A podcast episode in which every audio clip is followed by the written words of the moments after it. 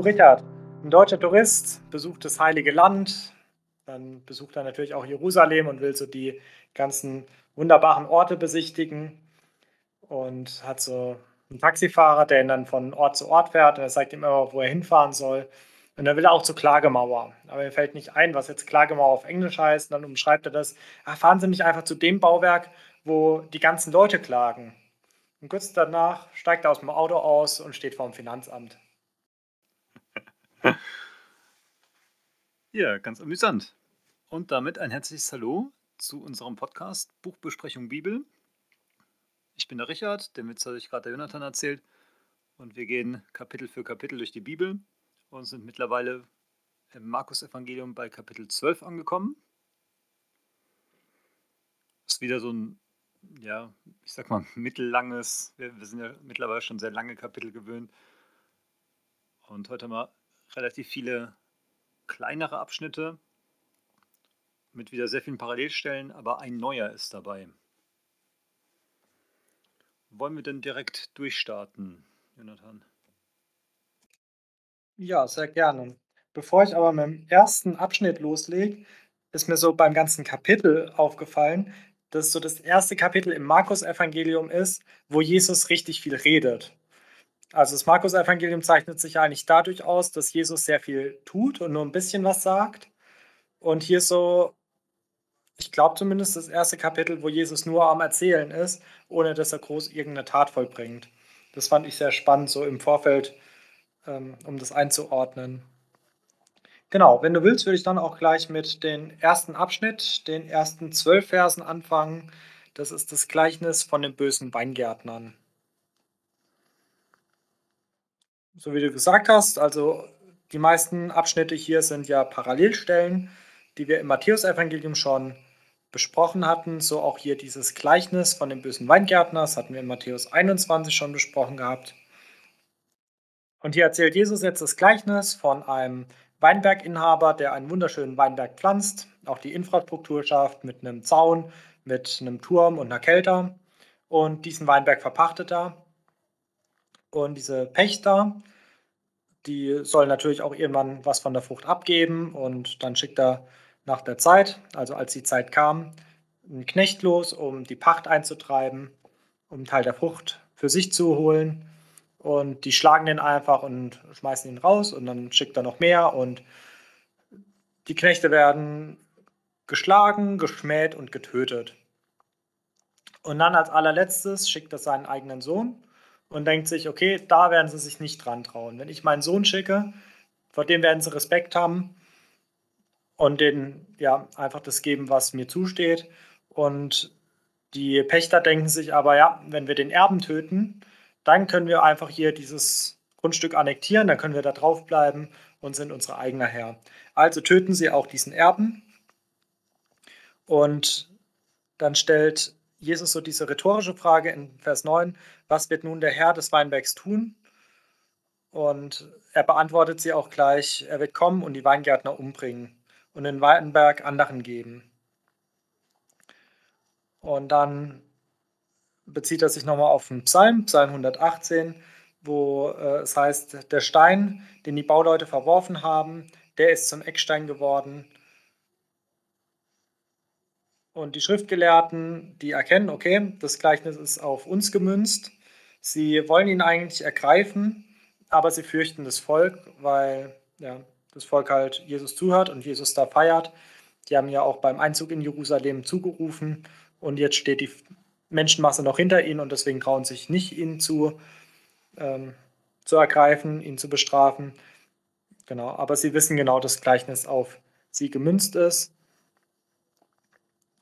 und genau, da heißt es dann, und sie ließen ihn und gingen davon. Also jetzt haben sie Jesus und seine Jünger da erstmal alleine gelassen. Wie gesagt, das Gleichnis hatten wir im Matthäus-Evangelium schon mal beschrieben. Aber ich habe mich nochmal gefragt bei der Auslegung. Also Jesus legt es nicht selber aus, sondern das ist nur ein Gleichnis, was wir uns jetzt selber auslegen müssen, selber zurechtlegen müssen. Und für was jetzt die einzelnen Dinge und Protagonisten stehen. Und die meisten Sachen sind ja ziemlich klar. Also die bösen Pächter, das ist hier die religiöse Elite, die sich auch gleich angesprochen fühlt. Die gesandten Knechten, das sind die Propheten, die Propheten des Alten Testaments, die ja oft auch von religiösen Führern oder von Königen umgebracht wurden oder zumindest nicht angehört wurden, sondern verschmäht wurden. Der Sohn ist ganz klar Jesus und dieses, äh, diese anderen, denen der Weinbergbesitzer dann äh, den Weinberg geben will, das ist klar, wenn wir die Parallelstelle im Matthäusevangelium anschauen. Das sind so diese heidnischen Nationen, weil im Matthäusevangelium heißt es das andere Volk. Er wird diesen Weinberg an anderen Volk geben. Und so das Einzige, was für mich noch unklar war, wo ich mir nicht ganz sicher bin, für was jetzt dieser Weinberg steht. Ist es die Erde oder was ich mir eher vorstellen kann, dass so das Evangelium, also die Botschaft von Gott ist. Das hat er erst den Juden anvertraut und die jüdische Elite ist damit sehr unsorgsam umgegangen und hat Jesus jetzt letztendlich verworfen und wird ihn auch bald umbringen. Also ist ja auch so eine Prophezeiung, die in wenigen Tagen in Erfüllung gehen wird. Wissen wir hier schon direkt in der Karwoche drin. Und Gott hat ja uns Heiden jetzt das Evangelium gegeben. Also jedem, der das Evangelium annehmen will, der darf das verwalten, der darf ähm, ja damit arbeiten und ja, so seine Frucht bringen und es natürlich auch wieder Gott geben. Was mir hier nochmal ganz bewusst geworden ist, ist dieses, ähm, dass es wirklich ein schlimmes Übel ist, wenn Leute ihre Position nicht akzeptieren, wenn Leute die Stellung, die sie bekommen, ja, ihnen nicht genügt, sondern sie mehr haben wollen. Also Gott hat hier eigentlich denen ja was Gutes gegeben, hat einen wunderbaren Weinberg vorbereitet und sie darauf arbeiten lassen. Und so lässt er uns ja auch mit diesem Evangelium arbeiten. Aber sie waren nicht zufrieden und wollten immer mehr und wollten nichts abgeben, sondern wollten alles für sich behalten. Und ja, so wird es mit uns halt auch ergehen. Also wenn wir jetzt anfangen, das Evangelium zu missbrauchen, um da irgendwie unseren eigenen Nutzen rauszuziehen und uns selber zu bereichern oder uns selber zu profilieren, dann wird es uns genauso ergehen wie diesen bösen Pächtern, weil wir dann auch böse Pächter sind. Und wenn wir halt das treuhändisch verwalten und die Frucht, also die Ehre dann auch Gott geben, dem sie gebührt, dann werden wir diesen Weinberg weiterhin behalten und bearbeiten dürfen und Gott die Ehre geben dürfen. Und dieser Eckstein, den Jesus hier im Vers 10 anspricht, das ist ja auch einfach so ein schönes Bild auf Jesus, dieser Eckstein, und wenn ich, ich habe mir so zwei Sätze aufgeschrieben, also wenn ich mein Leben so bauen will, wie ich es will, dann wird mir Jesus zum Anstoß. Dann werde ich da immer mal wieder über diesen Stein drüber stolpern, der halt sagt, nee, so wie du dein Leben gerade bauen willst oder leben willst, ist es nicht so, wie sich das Jesus geplant hat. Aber der zweite Satz, wenn ich mein Leben so bauen will, wie Gott es will, dann ist dieser Eckstein der Halt dann ist es mein festes Fundament, dann ist es der Stein, auf den ich mich ausrichten kann. Also Eckstein, hatte ich glaube ich beim letzten Mal auch schon erklärt, ist ja so dieser Stein, den die Bauleute als erstes gesetzt haben und von dem aus sie dann schon mal zwei Wände gerade ziehen konnten. Also so dieser Positionierungsstein, auf den sich ein ganzes Gebäude ausrichtet. Und wenn wir unser Leben mit Gott leben wollen und auf Gott bauen wollen, dann ist Jesus gerade dieser Orientierungsanker, auf den ich mich immer wieder ausrichten darf. Und er ist halt auch der Punkt, der mir immer Halt gibt. Also selbst wenn ich da jetzt meine krumpelige Lehmhütte irgendwie ein bisschen dahin murks, weil ich das als fehlerhafter Mensch nicht besser hinkriege, dann habe ich wenigstens noch einen soliden Punkt, einen Eckstein, der das Ganze zusammenhält und auf den ich mich stützen darf. Genau, das waren schon meine Gedanken zum ersten Abschnitt. Richard, was ist dir da so aufgefallen bei dem Gleichnis? Mir sind da doch einige Punkte aufgefallen. Ich hoffe, dass da jetzt nicht zu viele Doppelungen zur Matthäus-Stelle dazu sind. Aber ich fange mal ganz oben an. Als ich angefangen habe, das zu lesen, ist mir wieder eingefallen, dass ich vor ein paar Wochen schon mal in Jesaja, ich habe da nochmal nachgeschaut, es war Jesaja 5, ganz am Anfang, ähm, da hatte ich auch von so einem Weinberg gelesen. Und da geht es dann auch darum, dass ein Weinbergsbesitzer einen Weinberg schön anlegt und einen Wachturm reinbaut und eine Kelter. Das ist, glaube ich, nicht ganz so detailliert beschrieben. Auf jeden Fall fand ich das ganz interessant und ich glaube, dass das auch ein bisschen Antwort geben kann auf die Frage, die du gestellt hattest, Jonathan, wofür jetzt dieser Weinberg steht. Denn in Jesaja endet es dann ein bisschen anders. Da geht es jetzt nicht um die Pächter oder um die Leute, die im Weinberg arbeiten, sondern es geht um den Weinberg selber. Da heißt es dann in Vers 2, wie freute er sich auf die erste Ernte, auf saftige und süße Trauben, doch die Trauben waren klein und sauer. Da kann man schon ziemlich deutlich rauslesen, dass der Weinberg, also die Pflanzen, das, das wir, beziehungsweise damals das jüdische Volk, Volk war, und dass es hier um die Frucht geht. Was bringen wir denn für Frucht? Und ja, der Boden war gut bereitet und der Weinbergbesitzer, also Gott, hat eigentlich mit Recht auf gute Frucht hoffen oder damit rechnen können und wurde halt enttäuscht, weil halt nur mickrige und schlechte Frucht bei rauskam. Und jetzt hier bei unserer Markusstelle ist ja sehr ähnlich. Es geht ja auch wieder um die Frucht, aber um die Frucht von den Pächtern, die dir als Abgaben quasi geben sollen. Also wenn der Weinbergbesitzer jetzt auf diese Frucht verzichten würde, könnte er sagen, okay, bleibt halt auf dem Weinberg und macht da euer Zeug.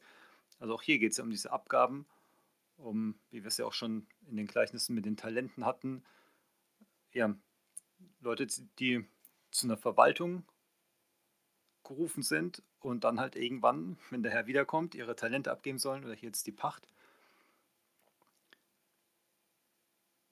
Deswegen finde ich, kann man so ein bisschen lesen, gerade mit Anlehnung an diese Jesaja-Stelle und auch ganz besonders hier an Vers 12, dass hier die Pharisäer sich da wiederfinden in dieser Rolle, dass wirklich der Weinberg vielleicht so das jüdische Volk ist und die Pächter, also die Weinberg, Weinbergsarbeiter, dass das dann wirklich vielleicht die Elite ist, die ja die Reben zuschneidet und ja, sich darum kümmert und auch schaut, dass da Frucht zustande bringt.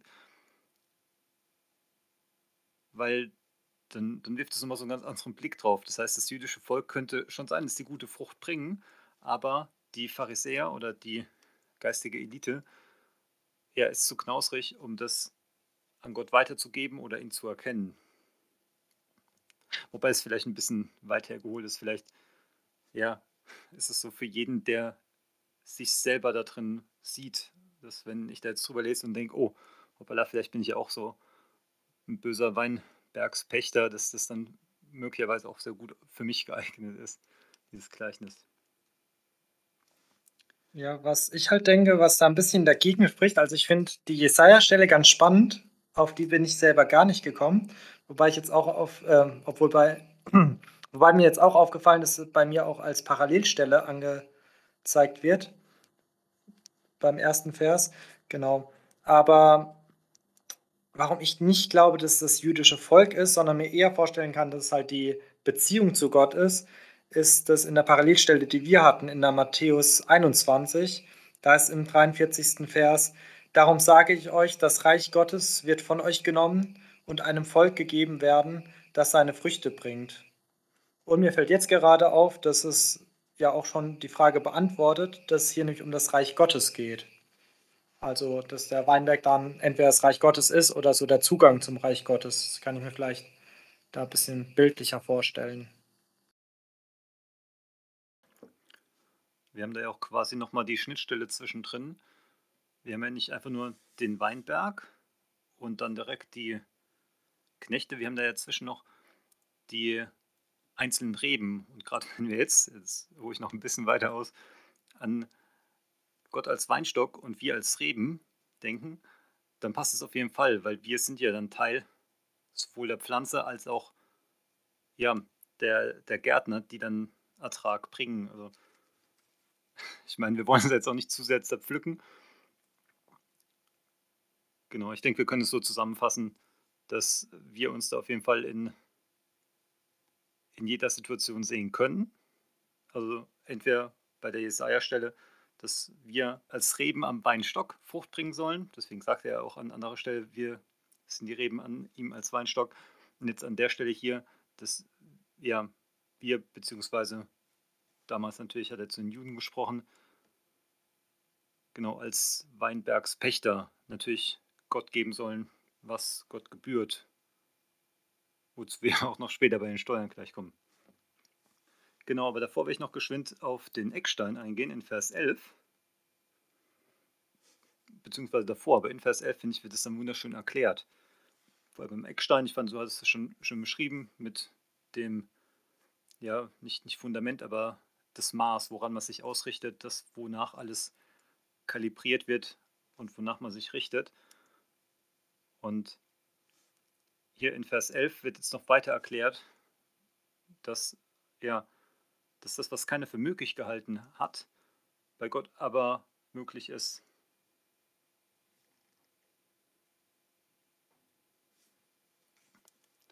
Und das finde ich ist auch so ein schöner Punkt, wenn man den auf sich privat, persönlich bezieht. Das hatten wir schon mal, dass bei Gott nichts unmöglich ist und ja, wir da ruhig gerne groß denken dürfen und große Erwartungen haben dürfen. Und das ist hier genauso. Diese Erwartung von den Weinbergspächtern, die jetzt denken, naja, wir, wir bringen jetzt den Erben um und dann gehört uns das, weil ich meine, was, was will der jetzt noch damit machen? Das ist ja ein alter Großgrundbesitzer ohne Erben, ne? der ja, hat ja dann keine großen Möglichkeiten. Und das ist ja von deren Standpunkt aus logisch, logisch gedacht. Aber klar, was halt bei, bei uns jetzt unmöglich scheint, wird bei Gott möglich. Und die Leute, die sich jetzt auf, auf Jesus ausrichten, auf den, ja, der in den Augen der Großgrundbesitzer einfach nur ein Hindernis ist, genau, für die ist er dann halt Eckstein und Orientierung für ihr Lebens, Lebenshäuschen.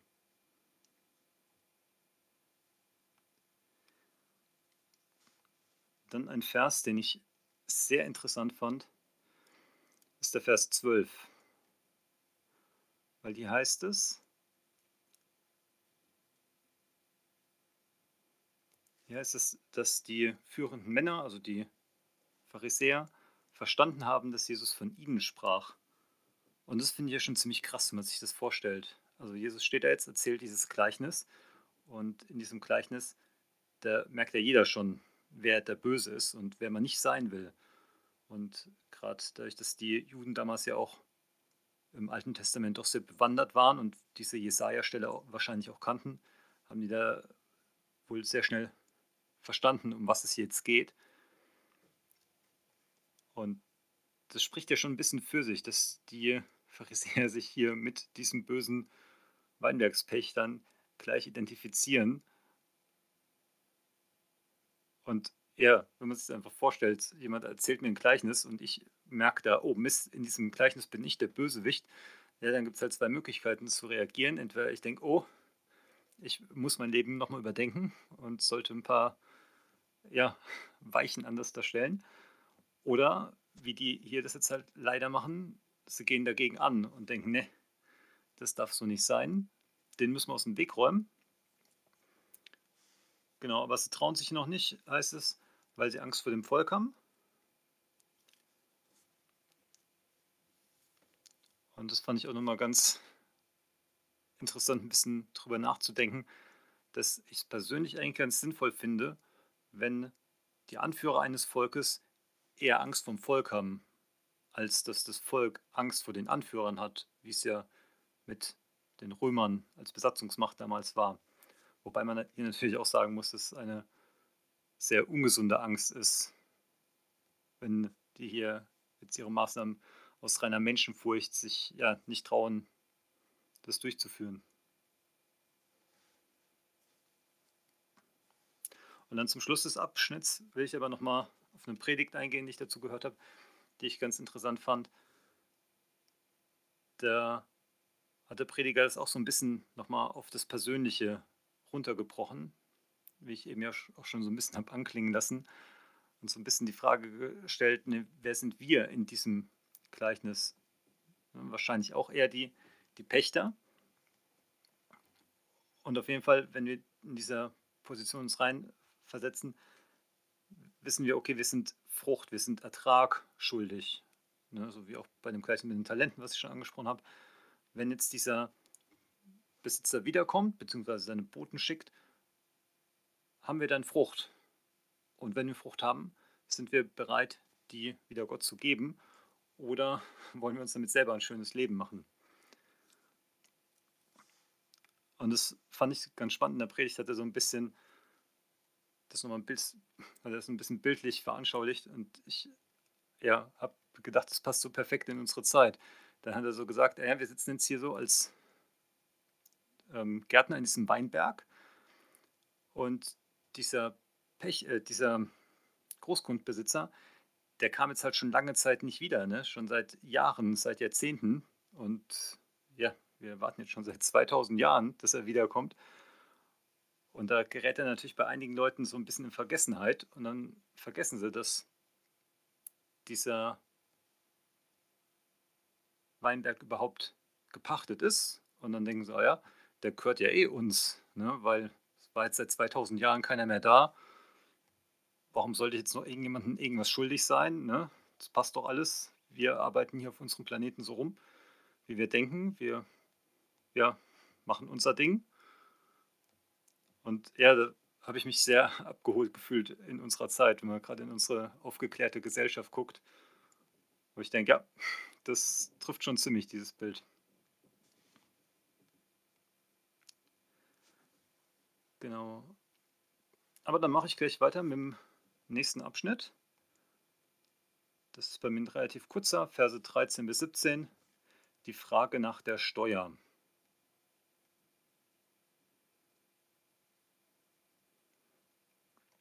Ich fasse nur kurz zusammen.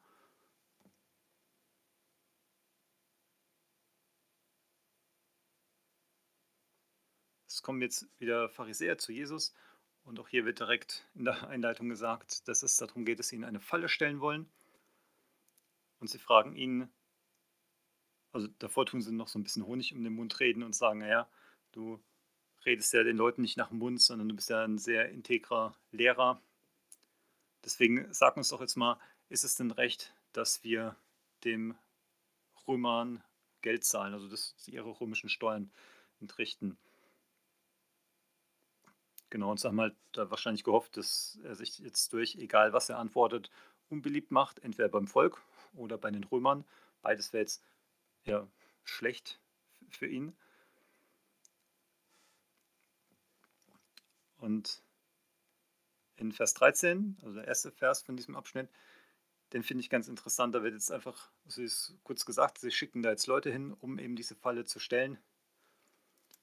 Und beim Lesen habe ich direkt schon so gedacht, okay, selbst wenn ich den Text jetzt nicht wüsste, der danach kommt, einfach wenn man diesen ersten Vers schon liest, weiß man, okay, man kann sich es grob vorstellen, sie stellen jetzt irgendeine Fangfrage, Jesus sagt irgendwas Schlaues und am Schluss werden die Pharisäer die Dummen sein, also die, die dumm dastehen. Und ja, genau so ist es hier. Also man muss jetzt, wenn man es liest, sich in keinem Moment Sorgen machen und denkt, oh nein, hoffentlich weiß Jesus jetzt eine schlaue Antwort, sondern man, man liest es einfach nur und weiß sofort, okay, jetzt kommt wieder irgendwas, ja, was Trickreiches, was Schlaues.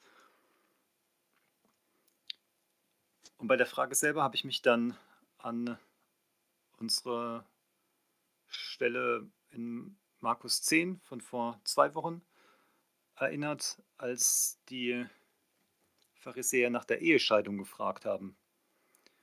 Weil es ja auch so eine Ja-Nein-Frage ist. Ja, es wird dann viel rumphilosophiert und Mose sagt es so und ja, irgendwelche andere kulturellen Sachen sagen es anders und jetzt wollen sie eine Entscheidung und sagen, hier, Jesus, sag doch mal, Ehescheidung, ja, nein. Oder hier jetzt ein Ja, Steuer, ja, nein. Und das hat mich so an mich erinnert, weil ich auch sehr gerne einfach direkte Ja-Nein-Aussagen von Jesus, von Gott hätte, wenn ich irgendwo nicht weiß, ja, wie soll ich jetzt die Bibelstelle verstehen, wie genau sieht es ja, mit allem Möglichen aus. Als junger Mensch kennt man es ja auch mit der Jobfindung, Partnersuche. Da will man auch wissen, soll jetzt zu, zu der oder zu äh, jener Firma gehen. Ne? Jesus, ja, nein. Und das Spannende ist, diese Fragen, die beantwortet er nie klar. Also es ist jetzt nicht so, dass wir bei der ja, Ehescheidung ein einfaches Ja oder Nein als Antwort hören. Und genauso ist es auch hier bei der Steuer nicht. Und da ist, finde ich, das Wichtige, dass wir auch hier, wie bei fast allem, wieder auf die Herzenshaltung gucken. Ne? Wozu brauchen wir ein klares Ja oder ein klares Nein für jetzt diese Steuerfrage. Also hier war ganz klar, sie wollten ihn eine Falle stellen.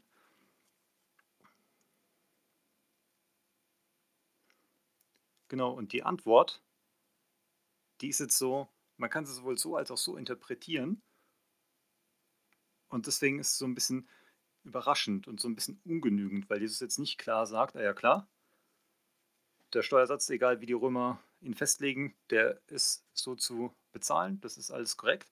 Und er sagt auch nicht, nee, das ist totaler Wucher, äh, lehnt euch dagegen auf, sondern er ja, führt es wieder auf unsere Herzenshaltung zurück. Er sagt wieder, okay, ne, das Römische Reich ist ein rein weltliches Reich, also gibt doch die weltlichen Sachen an die Römer und Gott, ja, dem gibt, was ihm gebührt, also euer Herz, euer Gebet, euren Lob. Und ja, für diese falsch gestellte Frage, da wo die Herzenshaltung nicht so gut war, jetzt wieder geschickt auf diese Herzenshaltung zurück. Also jetzt kann jeder diese Frage sinnvoll beantworten mit einem klaren Ja oder Nein, wenn bei einem selber die Herzenshaltung stimmt. Und ich habe da für mich noch so notiert eben dieses, diese Unterscheidung, was gebührt denn Gott und was gebührt dem Kaiser. Und das ist ja auch was sehr Persönliches. Wenn ja, mir der Kaiser jetzt sehr wichtig ist, dann gebe ich die Steuer natürlich gerne. Aber wenn ich den Kaiser ziemlich doof finde, dann würde ich persönlich wahrscheinlich sagen, ja, dem gebührt jetzt eigentlich eher nichts. Und das ist dann halt wieder diese Herzenshaltung. Ich habe da so ein bisschen dran denken müssen, wenn man jemanden ein Geschenk machen will oder irgendwo eingeladen ist und ein Geschenk mitbringen sollte oder irgendwas für einen Spendenvorschlag erwerben kann, dann fragt man manchmal nach, ne, so wie, wie viel ja, sollte ich denn spenden? Wie teuer sollte denn das Geschenk sein? Und dann kriegt man manchmal so als Antwort zurück so ein, ja, mach einfach, wie du denkst. Also so ein, ja, was, was du denkst, was dem gebührt. Und meistens, also ich fühle mich da immer sehr unwohl, weil ich gerne eine klare Aussage hätte, so eine, ja, unsere Unkosten dafür sind 20 Euro, also spende 20 Euro, dann passt es. Wenn du mehr geben willst oder weniger, ist es auch okay. Und das, ja, ich tue mir da oft ein bisschen schwierig, so wirklich diese, ja, was, was gebührt jetzt wirklich was? Wir sind ja auch in unserer Gesellschaft sehr gewöhnt, dass wenn wir irgendwo einkaufen gehen, dass da überall klare Preise dran stehen und wir nirgendwo mehr ja, wieder handeln müssen und ja oft auch gar nicht so groß uns überlegen müssen, ja, ist uns das jetzt so viel wert? Sondern ja, man kauft einfach ein, ohne groß drüber nachzudenken. Und das finde ich an dem Abschnitt so schön, dass uns das sowohl daran erinnert, zu überlegen, was gebührt denn eigentlich Gott und was gebührt unserer Umwelt aber das ist halt auch so auf ganz banale Sachen anwendbar ist. Ob das jetzt wirklich einfach nur der Preis von einem Geschenk ist oder ja, die Spende für einen Kuchenverkauf am Sonntag. Genau, das ist so das, das Alltagstaugliche, was ich hier aus diesem Abschnitt rausgezogen habe. Jonathan, hast du denn noch spannende Ergänzungen? Ja, also das meiste hast du ja wirklich schon sehr gut ausgeführt was mir so ein bisschen noch aufgefallen ist, ist gleich am Anfang diese Allianz, die sich hier bildet. Aus den religiösen Führern, also den Pharisäern und den Anhängern des Herodes. Das heißt, da kommen jetzt die jüdischen Geistlichen und es kommen aber auch die, die ähm, ja, die Königstreuen, die Kaisertreuen.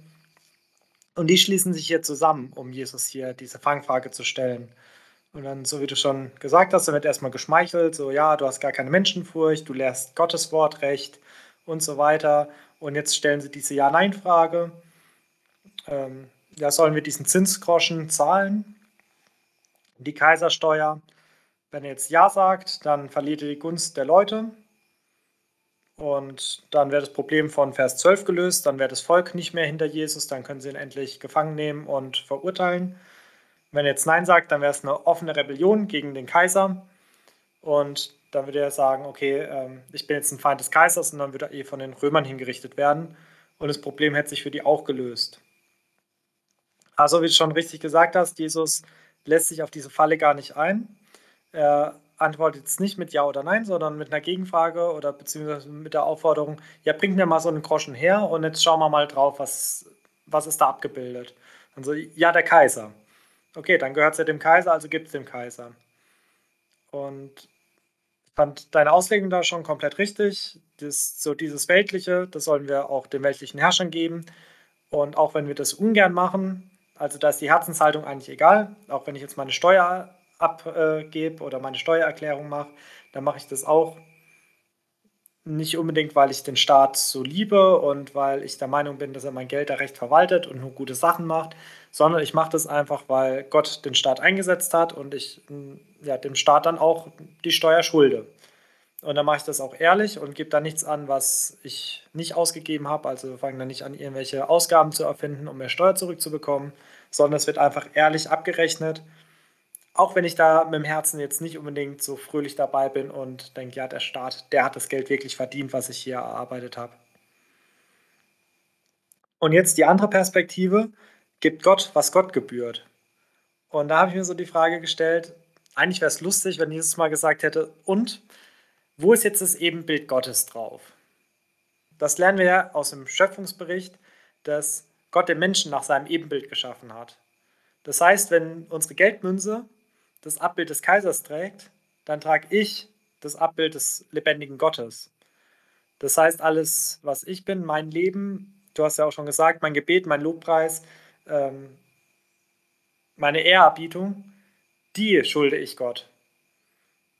Also ich und mein ganzes Leben, weil ich ja das Ebenbild Gottes bin, das soll ich Gott geben. Und alles Weltliche, das kann ich ruhig den weltlichen Herrschern geben, auch wenn die da viel, ja, auch wenn die damit viel Blödsinn anstellen das stört nicht, das ist halt nur auf der Welt, aber die Ewigkeitsperspektive, das ja Göttliche, das ist ja da das, was wirklich zählt und das, woraus es ankommt und ja, das sollen wir halt Gott geben. Genau, das waren dann tatsächlich sogar schon meine Ergänzungen zu dem Abschnitt. Vielleicht gleich noch als Überleitung zum nächsten Abschnitt. Hier sind jetzt eher so die Konservativen, die Jesus eine Falle stellen. Die kommen, ähm, also die Pharisäer sind ja so diese konservative Strömung und die Anhänger des Herodes waren wahrscheinlich auch eher so diese Kaisertreuen, das sind ja meistens auch eher so die Konservativen. Und die fangen jetzt hier an, über Finanzen zu reden, also auch ein klassisches konservatives äh, Gesprächsthema vielleicht. Da wird über Geld geredet, da wird über harte Fakten geredet. Und jetzt kommen eher so die Liberalen. Im nächsten Abschnitt, die Verse 18 bis 27, bei mir überschrieben mit die Frage nach der Auferstehung, da kommen jetzt die Sadduzäer. Und die Sadduzäer wird im ersten Vers auch gleich gesagt, die glauben, es gebe keine Auferstehung. Und die gehen ins hin und kommen mit so einem konstruierten Beispiel, dass jetzt äh, Mann hat mehrere Geschwister, äh, mehrere Brüder und er heiratet eine Frau und er stirbt, bevor er mit der Frau ein Kind gezeugt hat. Und im Alten Testament, da beziehen sie sich auf 5. Mose 25, da heißt es, dass wenn das passiert, dass dann der nächst ältere Bruder die Frau heiraten soll, falls er vorher noch nicht verheiratet ist, und seinem Bruder sozusagen einen Erben zeugen soll. Und das macht er auch, weil es jetzt ein guter Christ ist, beziehungsweise ein guter Jude. Und der verstirbt und der nächste Bruder heiratet die Frau und so weiter und so weiter. Und ich glaube, es sind dann sieben Brüder, die mit derselben Frau ganz streng nach dem Gesetz verheiratet sind. Und jetzt sind halt die sieben Brüder tot und die Frau ist tot. Und jetzt wollen sie fragen, ja, wie ist es jetzt mit der Auferstehung? Mit wem ist sie dann verheiratet? Und Jesus geht da gar nicht drauf ein, auf ihr konstruiertes Beispiel. Sagt einfach, okay, äh, ihr irrt, weil ihr weder die Schrift kennt noch Gottes Kraft. Und dann stellt er klar, ja, wenn sie von den Toten auferstehen, sie werden nicht verheiratet sein, also sie werden nicht heiraten und nicht sich heiraten lassen, sondern sie werden sein wie die Engel. Und ähm, zu der Totenauferstehung bezieht er sich dann auch nochmal einfach aufs Alte Testament. Da sagt er, dass Mose, als er Jahwe im Dornbusch begegnet, Jahwe stellt sich ja dann vor mit, ähm, ich bin der Gott Abrahams, und der Gott Isaaks und der Gott Jakobs. Und Jesus stellt klar, ja, Gott ist nicht ein Gott der Toten, sondern der Lebenden.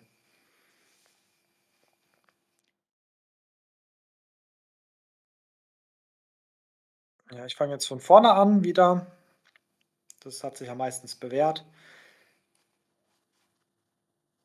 Also die Sadduzäer, die haben ja schon manche seltsame Ansichten. Also wie gesagt, sie glauben nicht an die Auferstehung und was für später noch interessant ist, sie glauben auch nicht, dass es Engel gibt. Also insgesamt so mit dem ganzen Übernatürlichen haben die ihre Probleme.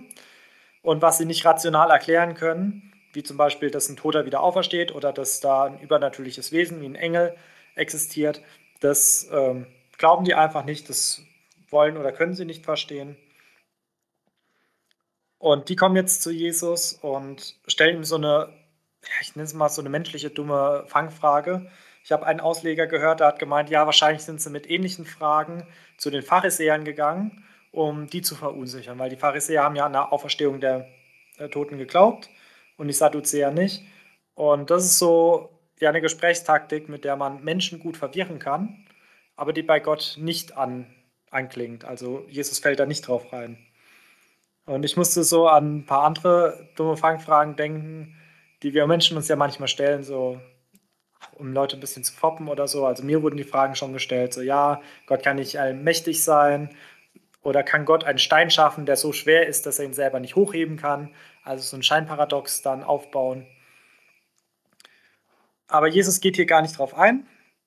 Ähm, wie gesagt, das ist so ein konstru konstruierter Fall und er stellt klar, okay, wenn die, auf, ähm, wenn die auferstanden sind, dann werden sie nicht verheiratet sein. Und dann gleich noch so ein Seitenhieb auf eine andere Lehre der Sadduzäer, sie werden sein wie die Engel. Also zeigt ihn auch nochmal deutlich auf, ja, und die Engel gibt es auch. Und das habt ihr auch nicht verstanden. Und auch dieser ganz klare, deutliche und starke Vorwurf, ihr versteht weder die Schrift noch die Kraft Gottes. Also euer Verstand ist nicht ausreichend, dass ihr die Schrift versteht und euer Glaube ist nicht groß genug, dass ihr die Kraft Gottes versteht. Also hier so eigentlich in beiden Faktoren versagt, sowohl im Glauben als auch im Verstehen, im theologischen als auch im geistlichen haben sie einfach ja, versagt. Und dann die beiden letzten Verse, 26, 27, wo Jesus einfach nochmal klarstellt, dass es eine Totenauferstehung gibt und dass man das auch schon in den Büchern Mose liest. Also er wirft ihnen ja vor, ihr versteht die Schrift nicht und sie selber haben sich ja auf 5. Mose bezogen und in 2. Mose steht diese Stelle mit Ich bin der Gott Abrahams, Isaaks und Jakobs. Und Gott spricht hier in der Gegenwartsform. Also nicht ich war der Gott Abrahams, sondern ich bin es. Und dadurch ist halt auch klar, dass Abraham, Isaak und Jakob äh, nicht tot sind, weil Gott ja ein Gott der Lebenden und nicht der Toten ist, was Jesus hier auch nochmal klarstellt. Und damit hat er ja, die eigentlich auf allen Ebenen besiegt, also würde man sagen, Sieg durch K.O.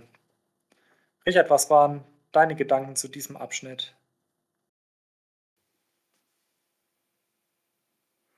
Ja, ich finde es ganz interessant. Ich habe da jetzt nicht irgendwie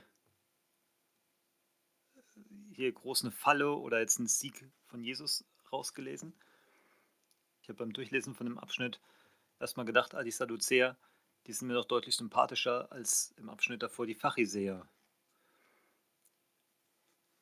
Also zum einen steht jetzt nicht, dass sie Jesus eine Falle stellen wollten oder ja, ihn irgendwie in Erklärungsnot bringen wollten, sondern hier steht nur, dass sie ihn das gefragt haben.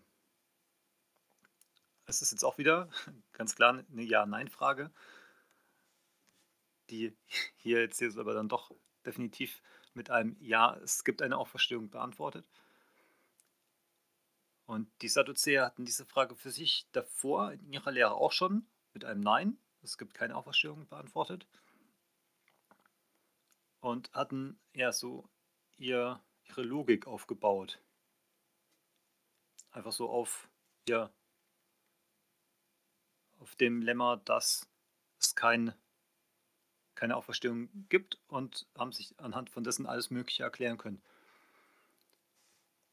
Außer jetzt halt ihren Fall. Ne, den konnten sie sich jetzt auf einmal nicht mehr mit der Schrift erklären, also Jesus wirft ihnen vor, dass sie die nicht kennen. Ich kann mir vorstellen, dass sie sie kennen und ja wirklich hier ein Problem hatten und damit zu Jesus gekommen sind und ja die Hoffnung hatten, dass das erklärt wird. Und ich persönlich kann es auch nachvollziehen. Also so diese Fragen, die ja, aus einem gewissen Winkel vielleicht wie eine, wie eine Zwickmühle scheinen mögen, aber die halt so fundamental ein System hinterfragen, sind ja auch wichtig, um ein System zu prüfen. Also ich habe so für mich überlegt, wenn jetzt irgendjemand zu mir hergeht und sagt, ja, die Erde ist übrigens eine flache Scheibe und die Mondlandung kann es gar nicht gegeben haben, dann werde ich auch ein paar kritische Fragen stellen und sagen, ja, wie ist es dann mit Satelliten? Wie können die dann um eine Scheibe fliegen und warum funktioniert denn mein GPS? Und dann erwarte ich schon, dass jemand, der so ein Flat Earth System hat, dass der mir das dann erklären kann. Also der muss ja irgendeine Lösung haben, weil offensichtlich funktioniert mein GPS. Und von dem her ist es für mich so, so eine Systemfrage. Funktioniert es dieses System, was ich auf meiner Prämisse aufgebaut habe, dass es keine Auferstehung geben kann? Oder es gibt ein System, wo es die Auferstehung gibt, aber dann muss ich ein paar andere Sachen korrigieren und klären. Und ich habe denen jetzt erstmal hier das Positivste unterstellt, dass sie ja hier keine bösen Hintergedanken hatten, sondern dieses ja, Denken korrigieren lassen wollten und deswegen gefragt haben. Es kann natürlich auch sein, dass die äh, bösere Hintergedanken hatten. Genau, und Jesus erklärt es dann, dass das mit der Ehe im Himmel gar kein Problem mehr ist, dass ja, wir Menschen sein werden wie die Engel und erklärt somit quasi sein, sein System, wie es denn mit der Auferstehung funktioniert. Also wie wenn jetzt so ein Flat Earther kommt und mir dann auf einmal wunderbar perfekt erklärt, wie jetzt die Satelliten stattdessen funktionieren oder wie mein GPS-System funktioniert. Also dass ich dann auch sagen muss, ja okay, dann passt das System ja doch wieder. Und das finde ich ist auch gerade, wenn man mit Nichtchristen spricht, oft so diese, diese Frage, an, an was für ein System glaubst du? Also, ich will jetzt nicht irgendwie Glaube gegen, gegen die Wissenschaft ausspielen oder so, aber es ist immer so ein, so ein schönes Beispiel, die Schöpfung gegen die Evolution. Das sind beide Systeme und man kann innerhalb von beiden sehr abgeschlossen, sehr logisch argumentieren. Und ja, wenn man sich zu, zu Gott bekennt, wenn man sein, sein Leben Jesus gibt, dann gibt man sich quasi in die Hand dieses Systems, was Jesus jetzt so erklärt, und muss dann halt auch die Falschheit der anderen Systeme für sich akzeptieren und sagen, ja, okay, dann glaube ich, dass diese Fragestellung mit dieser Frau, die mit sieben Männern verheiratet ist, slash war, dass das jetzt gar kein Problem ist. Obwohl sie alle wieder auferstehen können. Genau das habe ich so in diesem Abschnitt für mich mitgenommen, dass wenn man sich ja zu Jesus dazu gehörig zählt oder nicht, dass ja, man quasi sein gesamtes System damit übernimmt, seine Prämissen, eben diesen Eckstein als Beispiel, und dass man dann auch wieder in einem System ist, wo auch wieder alles absolut erklärbar ist.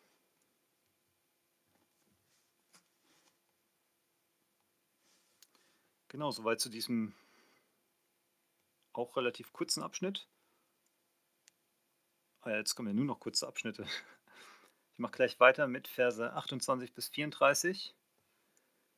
Die schöne Frage, was ist das wichtigste Gebot? Kurz zusammengefasst kommt jetzt einer der Schriftgelehrten zu Jesus und sagt dir, was ist denn das wichtigste Gebot? Jesus erklärt die Gebote der Liebe, also liebe Gott und liebe deinen Nächsten. Und der Schriftgelehrte sagt, ja, das kann ich so bestätigen. Ne, es gibt nur einen Gott und wenn man den liebt, dann ja, hat man quasi alle Gebote gehalten. Und ja, das ist so ein sehr schöner, sehr harmonischer Abschnitt, gerade zu den Fallen und Streitgesprächen und so, finde ich, sticht der nochmal so ein bisschen raus, weil es gibt keine Widerworte, es, es gibt eine Frage, eine Antwort und eine Bestätigung. Und sogar noch ein Lob von Jesus in Vers 34. Da sagt Jesus, du bist nicht weit von Gottes Reich entfernt. Also es, es liest sich einfach wunderschön, dieser Abschnitt. Aber um ganz vorne anzufangen, muss ich erstmal gestehen, den Vers 28 verstehe ich nicht so ganz. Da wird jetzt nochmal genauer erklärt, dass ein Schriftgelehrter jetzt den Wortwechsel davor gehört hat und er von Jesus beeindruckt war und deswegen jetzt hergeht und ihm halt diese Frage stellt, was ist denn jetzt das wichtigste Gebot? Und ich verstehe nicht ganz, was das jetzt mit den Gesprächen davor zu tun hat. Äh, ergibt sich da jetzt kein inhaltlicher Kontext. Das Einzige, was ich so ein bisschen reininterpretiere, ist dieses beeindruckt. Also das heißt, er war beeindruckt und dass er denkt, okay, jetzt haben wir so einen schlauen Menschen hier, jetzt kann ich dir mal so eine schwierige Frage stellen, wie fass mir mal alle Gebote zusammen. Das wäre so das Erste, wie ich mir diesen Vers noch erklären könnte. Genau. Jesus führt jetzt hier das wichtigste Gebot aus mit diesem sehr bekannten Doppelgebot der Liebe. Und da habe ich nochmal so ein bisschen drüber nachgesonnen, ja, warum kann jetzt dieses eine Gebot oder dieses eine Doppelgebot auf einmal alle andere, auf einmal alle anderen Gebote beinhalten, beziehungsweise, ja, ich will nicht sagen ersetzen, aber warum erfüllt man damit auch alle anderen? Und da habe ich dran denken müssen, dass Gott ja die Liebe ist. Und ja, so wie ich Fleisch und Blut bin, so ist er Liebe. Deswegen, wenn wir aus Liebe handeln, ihm gegenüber und auch unseren Mitmenschen gegenüber, dann ist es ja ein göttliches Handeln. Also Gott ist die Liebe, wenn wir liebend handeln, ist es ein göttliches Handeln. Genau, und dadurch klingt dieses Gebot sehr logisch. Und es schließt halt auch alles ein. Also sowohl Gott als auch all unsere Mitmenschen. Und dadurch ist es halt auch so kurz, weil oft kann man ja Gebote aufeinander zurückführen. Dieses Gebot der Liebe ist ja auch unglaublich zusammenfassend und bringt halt alles auf einen einzigen kleinen Punkt. Und ich habe da so dran denken müssen, wie es ja manchmal in Hausordnungen steht, den Anweisungen des Personals Folge zu leisten. Das ist ja auch nur ein kleiner Punkt, hinter dem sich quasi alles andere verstecken kann. Statt dass da groß aufgeführt ist, was man alles zu tun und zu lassen hat, weiß man, das Personal wird es einem schon sagen. Und hier ist es genauso. Wir sollen quasi aus Liebe handeln und die echte Liebe wird uns schon zeigen, wie wir alle, an, alle anderen Gebote korrekt einhalten können. Und was mir dann noch ein bisschen aufgefallen ist, wo ich tatsächlich so ein bisschen eine Baustelle habe, ist, dass ich die Liebe zu meinen Menschen, zu meinen Mitmenschen, dass das an sich eine sehr große Baustelle ist, an der ich immer sehr viel und fleißig arbeite, weil das ist halt echt schwierig. Menschen können so komisch sein. Und dass ich da manchmal fast so ein bisschen Gott nebenher vergesse. Und ja, in diesem Doppelgebot ist die Gottesliebe ja auch noch vorangestellt. Also das ist das Höchste auch noch von diesen beiden Geboten eigentlich. Und wenn ich an meiner Liebe arbeite und denke, oh, da liebe ich jetzt noch mehr, da strenge ich mich noch mehr an, ja, ist es jetzt nicht so ein Arbeiten, aber mehr so ein Hinterfragen und Bewusstmachen. Und da kümmere ich mich meistens um meine Nächstenliebe und bin manchmal ein bisschen geneigt, die Gottesliebe zu vernachlässigen. Das fand ich ja nochmal für mich nochmal ganz ja, besonders hervorzuheben, dass er die Gottesliebe nochmal das erste unter diesen beiden eh schon sehr komprimierenden Geboten ist. Was ist dir denn noch wichtig geworden in, in dem Abschnitt? Ja, also bei Vers 28 ist mir auch diese Person aufgefallen, die die Frage gestellt hat. Aber ich hatte da nicht so die Fragezeichen. Du hast ja gesagt, du hast den Kontext nicht ganz verstanden. Für mich war das eigentlich sehr logisch. Ich kann es mir gut vorstellen, wie Jesus in dem Tempel ist. Und dann kommen erst die Pharisäer mit den Anhängern des Herodes, dann kommen die Sadduzäer, stellen da ihre Fragen, äh, streiten, diskutieren. Und Jesus antwortet er sehr gut drauf. Und also, als er hat dazugehört und als er sah, dass er ihnen gut geantwortet hatte, fragte er ihn. Und ich glaube, dass dieser Schriftgelehrte eine ehrliche Frage in seinem Herzen hatte. Das war jetzt keine Frage, um Jesus irgendwie eine Falle zu stellen, nicht so wie die Pharisäer, sondern es war wirklich eine, ja, ein Problem, was er hatte, wo er gemerkt hat, hey, damit kämpfe ich. Und ich kann es verstehen. Also im Alten Testament finden wir, glaube ich, über 600 Gebote. Und wahrscheinlich je nach Ausleger des Alten Testaments kamen die dann zu unterschiedlichen Schlüssen, was jetzt so die wichtigsten Gebote sind. Da hat der eine gemeint, ja, du musst das machen, der andere hat gemeint, ja, aber das ist noch viel wichtiger, das musst du als allererstes machen und so weiter und so weiter. Und es da einfach ja eine Verwirrung in das im Herzen war. Und jetzt hat er gedacht, okay, wenn der hier den Pharisäern so gut antwortet und den Sadduzäern so gut antwortet, dann kann er mir vielleicht auch diese ernsthafte und ehrliche Frage beantworten.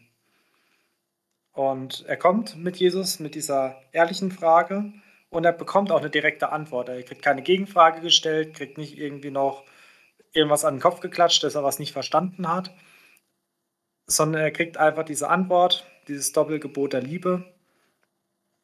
Und da finde ich auch ja so wichtig, dass gerade dieses, du hast ja gesagt, dass Gott lieben nochmal das wichtigere Gebot ist, nochmal vor der nächsten Liebe. Und ich finde es ja auch nochmal so interessant, wie deutlich das ausgeführt wird. Also in Vers 30, und du sollst den Herrn, deinen Gott, lieben, von ganzem Herzen, von ganzer Seele, von ganzem Gemüt und von all deiner Kraft. Also wirklich mit allem, was wir haben. Da muss ich wieder so an dieses ja, Ebenbild Gottes denken, was wir ihm geben sollen. Also unser ganzes Leben, alles, was ich irgendwie aufbringen kann, soll ich Gott geben und soll damit Gott lieben. Und du sollst deinen Nächsten lieben wie dich selbst. In der Parallelstelle im Matthäusevangelium, Matthäus 22, da ergänzt Jesus noch, dass mit diesen beiden Geboten alle Propheten und das ganze Gesetz erfüllt sind. Und hier finde ich es ganz spannend, im Markus-Evangelium, da erkennt es der Schriftgelehrte selber. Und da antwortet er, du hast wahrhaftig recht. Und dann, ja, dass wir Gott lieben sollen und den Nächsten. Das ist mehr als alle Brandopfer und Schlachtopfer. Also hier ist diese Erkenntnis des Schriftgelehrten da. Ja, wenn ich diese beiden Gebote erfülle, dann ist es viel besser, als wenn ich irgendein Opfergebot erfüllt habe und irgendein Schaf richtig zur richtigen Zeit auf die richtige Art und Weise schlachte und auf die richtige Art und Weise zerlege und verbrenne. Nee, es geht wirklich Gott um die Herzenseinstellung. Das hat es ja auch heute schon wieder betont. Und das kann man auch jede Woche betonen. Die Herzenseinstellung ist das Wichtige. Und genau, gerade diese Liebe ist das Wichtige.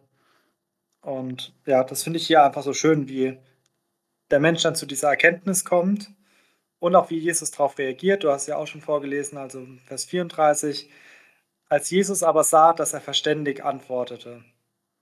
Und dann kommt dieses Lob, was du schon zitiert hast, sprach er ihm, du bist nicht fern vom Reich Gottes. Und dann noch der letzte Teilsatz, und niemand wagte mehr, ihn zu fragen. Also Jesus, der hier mit der Vollmacht lehrt, hier den beiden Gruppen da erstmal Paroli bietet und jetzt noch dem einen Schriftgelehrten seine ernsthafte Herzensfrage beantwortet. Das muss wieder so eine Autorität ausgestrahlt haben, dass die Leute da wirklich Respekt vor gehabt haben. Und zwar so ein Respekt, dass sie gesagt haben, ah nee, dann, dann lieber nicht, den frage ich jetzt nichts mehr. Genau, das waren eigentlich schon meine Gedanken zu dem Abschnitt. Ich würde dann gleich zum nächsten weitergehen. Das ist jetzt noch mal ein kürzerer Abschnitt. Die werden jetzt immer kürzer.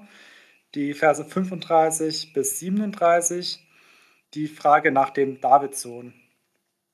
Also jetzt, nachdem ihn ja niemand mehr fragt, redet Jesus einfach von sich aus und lehrt. Und meinst du, ja, wieso sagen die Schriftgelehrten, dass der Christus, also er selbst Davids Sohn ist weil David ja selber sagt oder ihn als Herrn bezeichnet. Nimmt dann Bezug auf Psalm 110.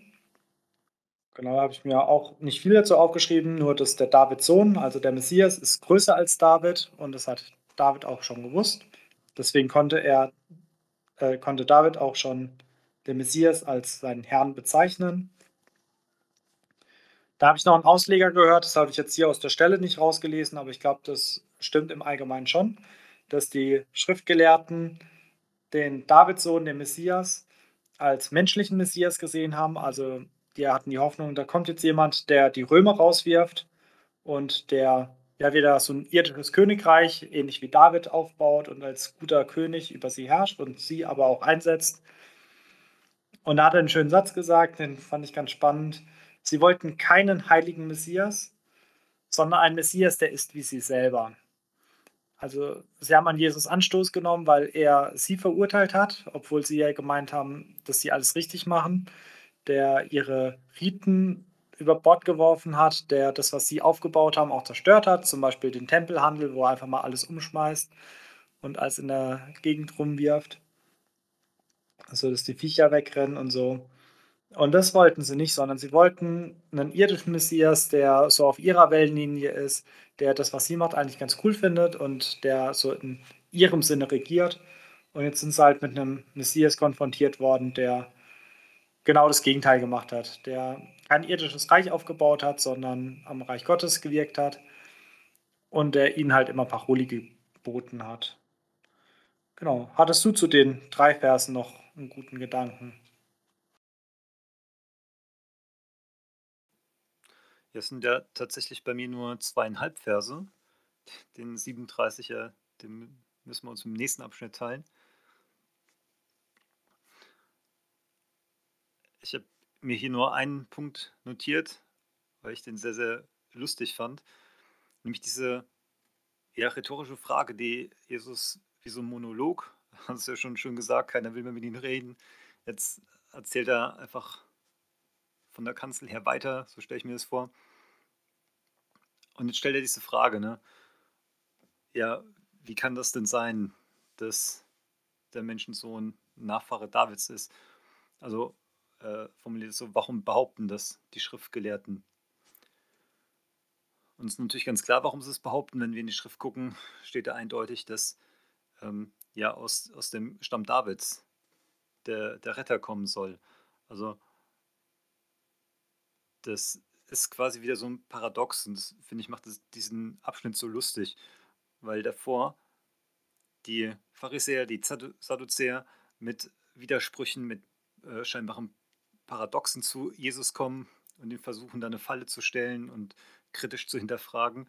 Und jetzt, wo die nicht mehr wissen, jetzt legt Jesus einfach mit diesen Paradoxen weiter und sagt, ja, warum erzählen die Schriftgelehrten das? Und hier beweist anhand von Psalm von David, dass das ja eigentlich gar nicht sein kann. Und ja, das muss, denke ich, sehr lustig gewesen sein für die umstehenden Leute, weil hier jetzt auch keine, keine Antwort von den Schriftgelehrten ähm, beschrieben ist. Und ich kann mir vorstellen, wie die ganzen Leute im Volk dann so zu den Schriftgelehrten gucken und denken, ja stimmt, warum erzählt ihr das eigentlich? Erklärt uns das mal, diesen Widerspruch. Und ja, die Abschnitte davor war Jesus so ein bisschen ja, in einer Defensive, die aber halt sehr gut gehalten hat. Und jetzt, wo die anderen nicht weiter wissen, jetzt geht er auf einmal in die Offensive und ja, stellt denen solche fiesen Fangfragen, die sie ja wahrscheinlich nicht beantworten konnten. Auf jeden Fall steht jetzt hier nichts mehr dazu. Ja, das fand ich einfach sehr amüsierend, wenn man sich das so bildlich vorstellt, wie Jesus jetzt einfach noch eins nachlegt, nachdem er es eh schon so in die Schranken verwiesen hat. Dann mache ich mit dem vorletzten Abschnitt weiter. Verse 37 bis 40, die Heuchelei der Schriftgelehrten.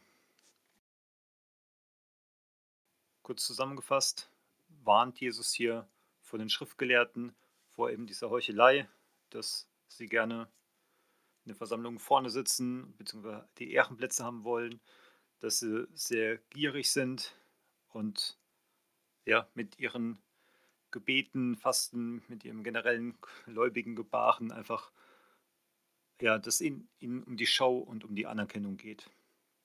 Und ich habe mir hier nur eine Notiz zu Vers 40 gemacht.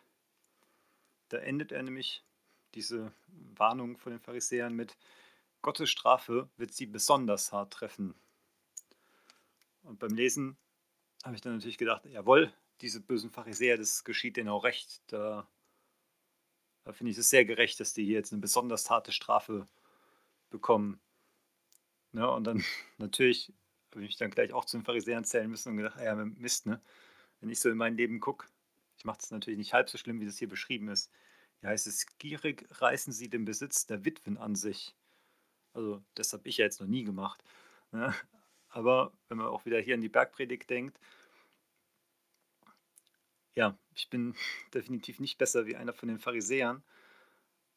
Und deswegen habe ich mir dann zu Vers 40 überlegt, ja, dieses Gottes Strafe, die angedroht wird, sollte bei mir eigentlich im Idealfall ein Mitleid hervorrufen und denken, oh, die Armen, die haben es ziemlich missverstanden und werden deswegen jetzt hart bestraft. Genau in der Hoffnung, dass dann auch ein äh, ja, hoffentlich milderer Maßstab an mich angesetzt wird, weil gerade so dieses Pharisäertum, das entdecke ich bei mir und ja, generell leider sehr, sehr häufig. Also es ist jetzt kein Problem von nur der jüdischen damaligen Elite, sondern gerade dieses Aufmerksamkeitshaschende um jeden Preis und dafür über Leichen gehen. Ich denke, da kann sich jeder ein Stück weit wiederfinden. Und ja, deswegen finde ich, darf man hier in diesem Abschnitt wirklich die Warnung von Jesus ernst nehmen und ja, das auf sich mal hinterfragen und ja nicht einfach nur über die Pharisäer lästern. Wie siehst du das, Jonathan? Ja, also ich habe mir zu dem Abschnitt auch gar nicht so viele Notizen gemacht. Er ist relativ kurz. Wir hatten ihn auch schon in Matthäus Kapitel 23. Was hier halt wieder auffällt, dass die Pharisäer sehr viel Wert aufs Äußere legen, so wie du es auch schon gesagt hast, dass sie auf Anerkennung aus sind und ich habe auch, dass sie gern oben an in der Synagoge sitzen, habe ich als Autorität interpretiert, dass sie gerne halt vorne sitzen und dann auch lehren können, also diese Autorität, die ihnen auch wichtig ist. Und genau, dann Jesu Vorwurf, dass sie halt die Häuser der Witwen fressen. Das hört sich ja sehr seltsam an, aber ich gehe stark davon aus, dass Jesus hier einfach meint, dass sie ja keine Rücksicht auf die Schwachen nehmen, also dass sie ähm,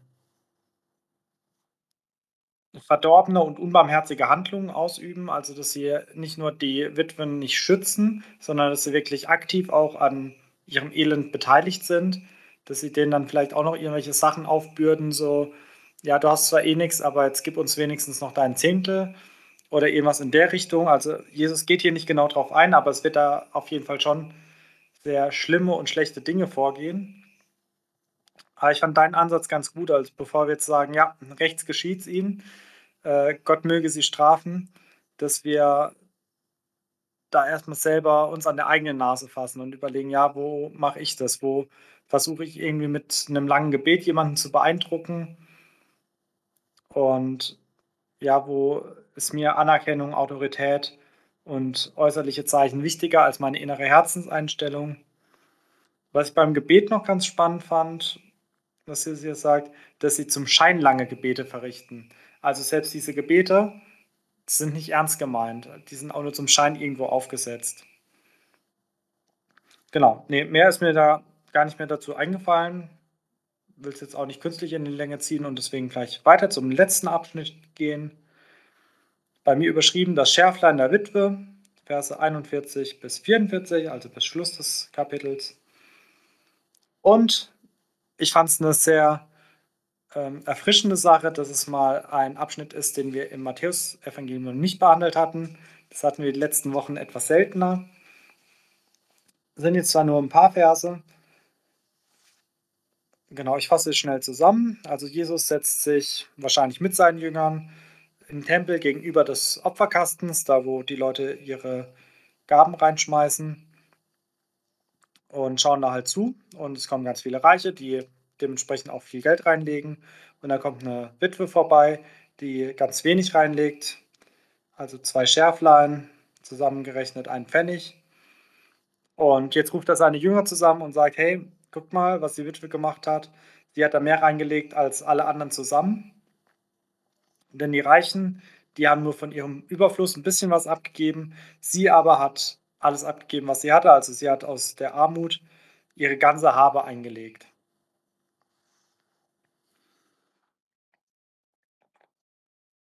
Da muss ich erst mal so 'n bisschen schmunzeln bei der Geschichte, weil ich kann's mir aus heutiger Zeit gar nicht mehr vorstellen, wenn da irgendwo so 'n Opferkasten ist und ich mich da einfach mal hinsetze und schaue, wer da was reinschmeißt.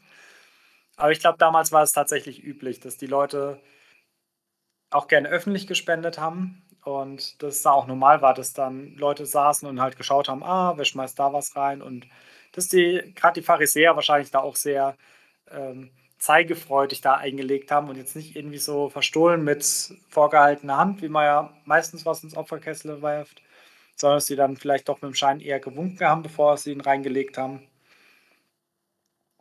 Und ja, diese Geschichte ist ja sehr berührend. Ich finde sie auch echt schön. Wenn man sich so vorstellt, diese reichen Leute, die da hochnäsig reingehen und mit ihrem Reichtum äh, prahlen und mit ihren Spenden prahlen und wahrscheinlich dann so 'ne arme Witwe sehr verschämt reinkommt, weil sie halt nichts hat, was sie geben kann. Aber von diesem Nichts gibt sie halt alles, was sie hat. Und wir sehen hier, dass Jesus ganz andere Maßstäbe hat als wir. Wir versuchen ja eher so objektive, messbare Maßstäbe anzulegen, also wer hat jetzt wie viel gespendet? Und wenn der eine 100 € spendet, sind wir natürlich glücklicher, als wenn einer nur 'n Pfennig spendet. Aber Gott ist es egal. Gott braucht unser Geld nicht. Ich glaube, das müssen wir uns beim Spenden auch immer wieder bewusst machen, dass Gott nicht auf unser Geld angewiesen ist. Wenn Gott irgendwie Geld bräuchte, könnte er sich aus aus'm Nichts erschaffen. Und Gott ist weder auf meine Hilfe angewiesen, Gott kann das eh viel besser als ich und Gott ist nicht auf mein Geld angewiesen. Er besitzt sowieso schon alles. So, Gott ist wichtig und das hatten wir in der Folge jetzt auch schon 'n paarmal betont, wie unsere Herzenseinstellung ist. Und ich habe einen Ausleger gehört, der hat es so 'n bisschen kurz runtergebrochen, hat gemeint: „Ja, Gott schaut nicht auf das, was wir in den Kasten reinlegen, sondern Gott schaut auf das, was wir für uns behalten.“ Und das würde ich nicht ganz so unterschreiben, aber ich finde trotzdem den Gedanken ganz interessant. Ähm, ja, was behalte ich für mich? Versuche ich auch noch so 'n paar Notgroschen irgendwo auf'm Konto zu haben oder vielleicht auch 'n paar mehr Notgroschen? Oder bin ich wirklich bereit, wie diese Witwe, die aus ihrer Armut ihre ganze Habe gegeben hat, also die nichts mehr hat? Und genau, Gott sieht halt ihre leeren Hände und die leeren Hände sind ja doch auch das, was wir immer wieder haben sollten, um damit vor Gott zu gehen, dass wir sie auch wieder gefüllt bekommen. Also, ich denke nicht, dass wir daraus jetzt lernen das hatten wir beim reichen Jüngling, dass wir jetzt all unsere Habe geben sollen, dass wir auch wie diese Witwe werden sollen und alles geben. Aber trotzdem fand ich den Gedanken ganz interessant und halt schön, wie Jesus hier die Maßstäbe noch mal umkehrt und sagt: „Ja, okay, mich interessiert's nicht, ob da jetzt nur 'n Pfennig zusammengekommen ist. Ich freue mich über die treue Herzenseinstellung dieser Witwe.“ Hattest du zu dem letzten Abschnitt noch Anmerkungen? 2 Punkte habe ich mir da notiert. Zum einen in Vers 44. Da steht ganz am Schluss zu dieser Witwe: „Sogar das, was sie dringend zum Leben brauch gebraucht hätte, hat sie gegeben.“ Und mir kam der der Vers in den Sinn, weil wir's eben von der Liebe hatten, dass, wenn sie jetzt wirklich das, was sie eigentlich zum Leben bräuchte, so ihr ihr Lebenswichtiges hingibt, also ihr Leben hingibt. Ne, da gibt's ja den Vers, wo's heißt: „Keiner liebt mehr als derjenige, der sein Leben hingibt für einen anderen.“ Da habe ich so 'n bisschen dran denken müssen dass das einfach auch noch mal 'n Ausdruck von der Liebe ist, dass sie eben trotz ihrer Armut noch was was gibt. Und eben diese Liebe, da kommen wir jetzt zum 2. Punkt mal wieder die Herzenshaltung, weil Gott braucht unser Geld nicht, wie du schon schön erklärt hast, sondern Gott schaut immer auf unser Herz. Das war ja auch vor 'n paar Jahren mal die Jahreslosung: „Der Mensch sieht, was vor Augen ist, Gott aber sieht das Verborgene.“ Und weil Gott eben unser Geld nicht braucht, sondern er nur will, dass wir ein freigebiges Herz haben, ist ihm dieses Geld tatsächlich total egal. Sowohl wie viel wir geben, als auch wie viel wir noch für uns behalten. Weil diesen Spruch, den du ja auch schon gesagt hattest, an den habe ich auch denken müssen, dass es nicht wichtig ist, wie viel man gibt, sondern wie viel man behält. Das, ja, glaube ich auch, dass das nicht zustimmt, weil auch das ist für Gott nicht wichtig, wie viel Geld wir behalten. deswegen sollte es auch kein Wettstreit sein. Also weder wie viel ich gebe, noch wie wenig ich behalte. Weil wenn ich jetzt hergehe und sage, okay, ich verkaufe alles, was ich habe und ich spende es und ich werde jetzt obdachlos und äh, bin hier voller tolle Geber, weil ich mich wirklich ganz aufopfer, dann ja, habe ich zwar nichts übrig gelassen, aber ich kann das trotzdem aus einer total arroganten Haltung rausmachen und dann ist es natürlich ja, für Gott jetzt auch nicht, auch nicht das Beste. Also ich denke, da muss man einfach ja, das mit seinem Herz absprechen und halt das Gebot der Liebe auf jeden Fall walten lassen. Und dann ja, kann man da auf jeden Fall das passende, ich will nicht sagen Mittelmaß, aber man kann dann so den, den passenden Betrag, denke ich, doch finden.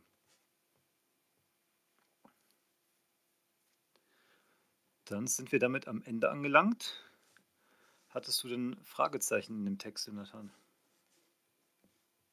Ich habe mir nur so ein ganz kleines Fragezeichen bei Vers 34 gemacht, wo Jesus dem Schriftgelehrten antwortet, du bist nicht fern vom Reich Gottes. So einfach, weil ich mir das nicht vorstellen kann, wie dicht dieser Schriftgelehrte jetzt am Reich Gottes ist, ob er es auch noch hingeschafft hat oder nicht. Und ja, wie man das bemessen kann, wie, also ab wann jetzt einer nicht fern ist, ab wann einer dazugehört. Das fand ich einfach so bisschen, bisschen zu überdenken. Wenn er nicht mehr fern ist, hat ihn vielleicht nur noch der Tod davon getrennt. ja, das wäre doch schön für ihn. Ich hatte auch nur ein kleines Fragezeichen bei eben schon angesprochenen Vers 28, diesen Übergang, wie jetzt dieser schlaue Schriftgelehrte, sag ich mal, jetzt direkt deswegen diese Frage stellt, also ich finde es okay, dass das so in diesem Fluss da ist. Nur diese, diese Überleitung, die habe ich nicht so ganz verstanden, aber das, das passt, denke ich. Hast du auch irgendeine Weisheit, die du gerne mit in den Alltag nehmen willst? Ja, meine Alltagsweisheit, beziehungsweise meine Alltagsbaustelle, die ich mitnehmen möchte, ist, wie vorhin angesprochen, die Gottesliebe.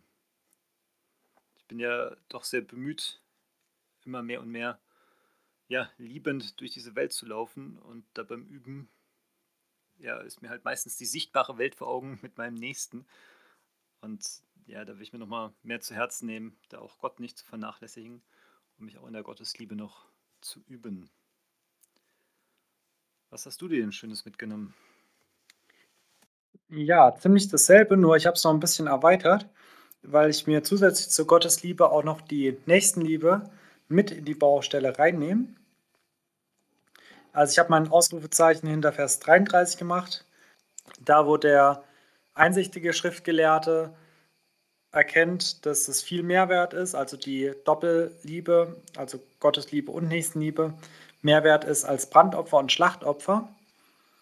Und ich bin zwar jetzt nicht versucht, irgendwie Brand- oder Schlachtopfer zu machen, aber ich habe so gedacht, auch ein ehrenamtlicher Dienst oder insgesamt Dienst für Gott ist ja auch ein Opfer, den wir bringen.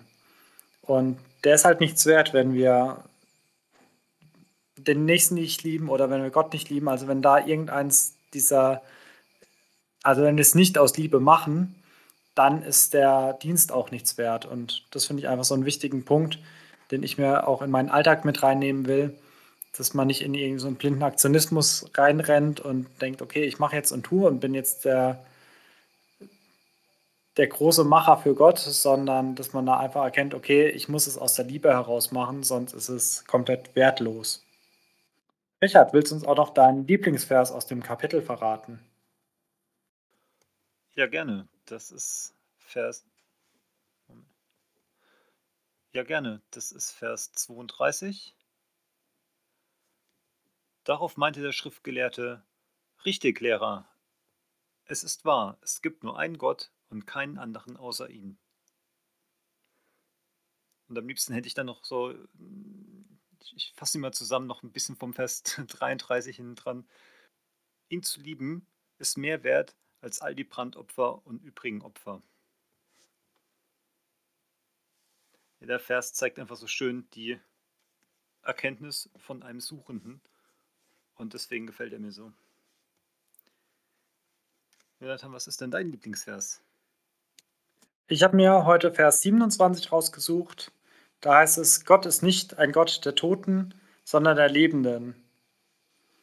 Und ich finde es einfach so schön, dass ja Gott für uns Lebende da ist, aber auch, dass alle, die im Glauben an Gott verstorben sind, nicht tot sind, sondern dass sie das ewige Leben haben. Und ich finde es sowohl für uns als auch für vielleicht auch Angehörige, die im Glauben verstorben sind, einfach so ein schöner Vers ist. Ja, und damit sind wir auch am Ende angelangt. Wir verabschieden uns recht herzlich von euch. Wenn ihr noch interessante Gedanken zu diesen Versen habt oder konstruktive Kritik, dann lasst sie uns gerne wissen an buchbesprechung-bibel.gmx.de. Dann verabschieden wir uns von euch, wünschen euch noch ein gesegnetes Wochenende und bis zum nächsten Mal. Tschüss. Tschüss.